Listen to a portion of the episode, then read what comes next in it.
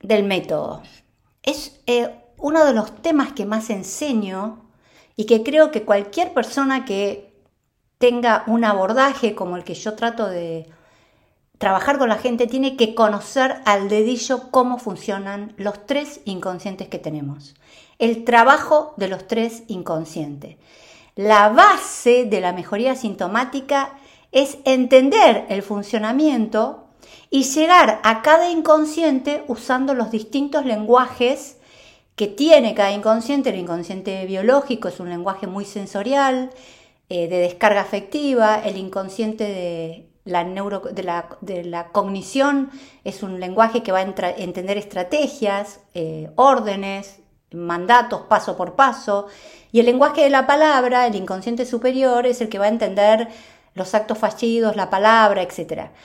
Eh, es súper importante en este método darle una orden que abarque los tres inconscientes. Por ejemplo, una orden puede ser, si yo sé que me estafaron o que un ancestro estafó, hacer un cheque simbólico donde se paga la estafa, es decir, que el inconsciente va a ver que escribo, que firmo, que firmo por una, una cifra altísima pagando la deuda de un ancestro o cobrando una deuda que me deben. Entonces, y también la repetición a través de la palabra.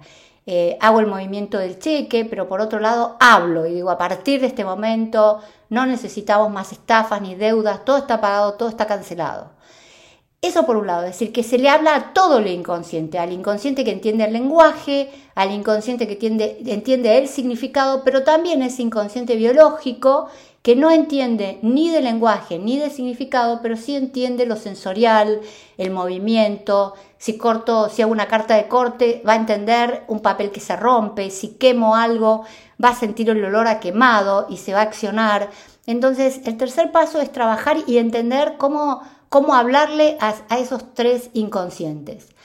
Y otro tema fundamental, muchas veces la psicoterapia o la biodecodificación trabaja solamente sobre los hechos dolorosos y traumáticos de la vida, que está muy bien, pero también es importante que la gente sepa que, que todos los recursos positivos que tiene, después de una situación donde me dejó mi papá o me echaron del trabajo o me robaron, ¿qué pasó? Y para eso es importante escribir todos los hechos que van sucediendo en tu vida, los hechos dolorosos, los hechos eh, felices, los hechos de éxito, es decir, me recibí, me casé, compré una casa, y escribirlos en un orden cronológico, porque uno ahí también ve patrones. Por ejemplo, eh, eh, mi papá murió y yo me recibí. Y después, eh, más adelante, me peleó con una pareja y empiezo mi emprendimiento. Porque entonces vamos a, vamos a entender cómo funciona este inconsciente. ¿Necesito perder algo para crecer? ¿O eh, también para entender que después de un hecho doloroso, mirá cómo triunfé, tuve hijos, me casé, me recibí. Es decir, es muy importante en este tercer paso que la gente escriba en un orden cronológico los hechos fundamentales de la vida de él, de la vida de los padres también y de los abuelos si los conoce. Porque en la medida que la persona va conociendo su historia, va entrando en su historia, va penetrando en su historia, el conocimiento de sus, de sus dolores y de sus logros van a hacer que la gente se sienta mucho más segura, solamente por agarrar un papel y un lápiz y darse cuenta qué repite y qué logró. En general, todas las técnicas ven lo negativo, pero nunca ven la capacidad, por ejemplo, del abuelo que vino de una guerra y que tuvo la, la fuerza de tomarse un barco, venir a, a un país que no conocía, montar una empresa, tener familia, Inclusive eh, las cosas que nos parecen extraños, para estafar hay que ser muy inteligente, no cualquiera es un estafador. Entonces puedo también tomar las cosas de que, bueno, tuve un abuelo que estafó, pero tuvo que ser muy inteligente para estafar, no cualquier estafa.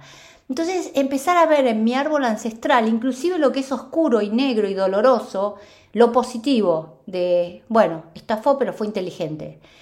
Eh, buscamos que lo que buscamos en este ejercicio es que la persona detecte repeticiones dolorosas y limitantes, pero también que reconozca eh, todos sus logros, todos los momentos felices y positivos. Este sería el tercer paso. El cuarto paso es un paso fundamental que vamos a ver en el próximo podcast, que es cuando se analizan los primeros momentos eh, en la vida de una persona. Y esto tiene que ver con, lo aprendí en neurodecodificación y es una técnica realmente muy muy interesante que en el próximo podcast se los voy a contar detalladamente.